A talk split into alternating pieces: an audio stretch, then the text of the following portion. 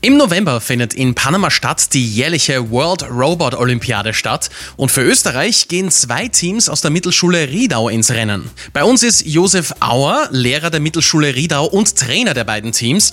Können Sie uns kurz erklären, was ist denn die World Robot Olympiade genau? Ja, die World Robot Olympiade ist eine Organisation mit dem Ziel, junge Menschen auf der ganzen Welt zusammenzubringen, um ihre Kreativität Design- und Problemlösungsfähigkeiten durch Roboterwettbewerbe und Aktivitäten zu entwickeln.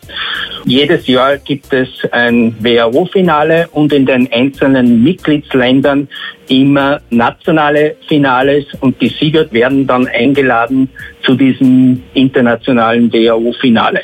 Und warum haben gerade Ihre Teams von Ihrer Schule einen Grund zum Feiern gehabt? In der Kategorie, in der wir antreten, gibt es drei Altersgruppen. Das sind einmal die 11- bis 15-Jährigen, die Juniors und die 14- bis 19-Jährigen, die Seniors. Und sie haben eben beim Österreich-Finale in Eggelsberg den ersten Platz belegt und wurden dadurch eingeladen, äh, Österreich beim Weltfinale im heurigen November in Panama zu vertreten. Was ist das für ein Projekt, mit dem die beiden Teams den ersten Preis abgestaubt haben? Für diese Aufgabenstellung müssen die Teams einen Roboter entwickeln und bauen.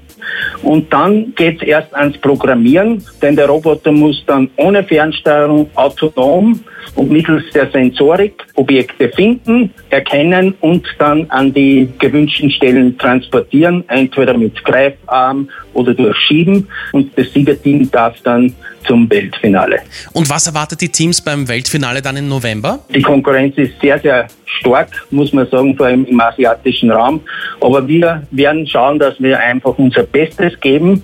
Wir werden auch jetzt noch immer Verbesserungen an unserem Roboter durchführen und dann dort so gut als möglich Österreich vertreten zu können. Und wer ist da alle in diesen Teams mit dabei? Also die in der Kategorie Senior sind drei 14-jährige Mädchen, die sich da in diesem Bewerb gegen die HTL-Schüler und Schülerinnen beziehungsweise Gym-Schüler die teilweise 18, 19 Jahren sind, durchgesetzt haben. Und also wir in der Schule und auch ich bin besonders stolz, dass sie auch Mädchen zu diesem Thema finden und alle Teams bei mir opfern wirklich sehr viel Freizeit, denn diese Vorbereitung erfolgt großteils in der Freizeit, entweder an Nachmittagen, am Wochenenden, in den Ferien.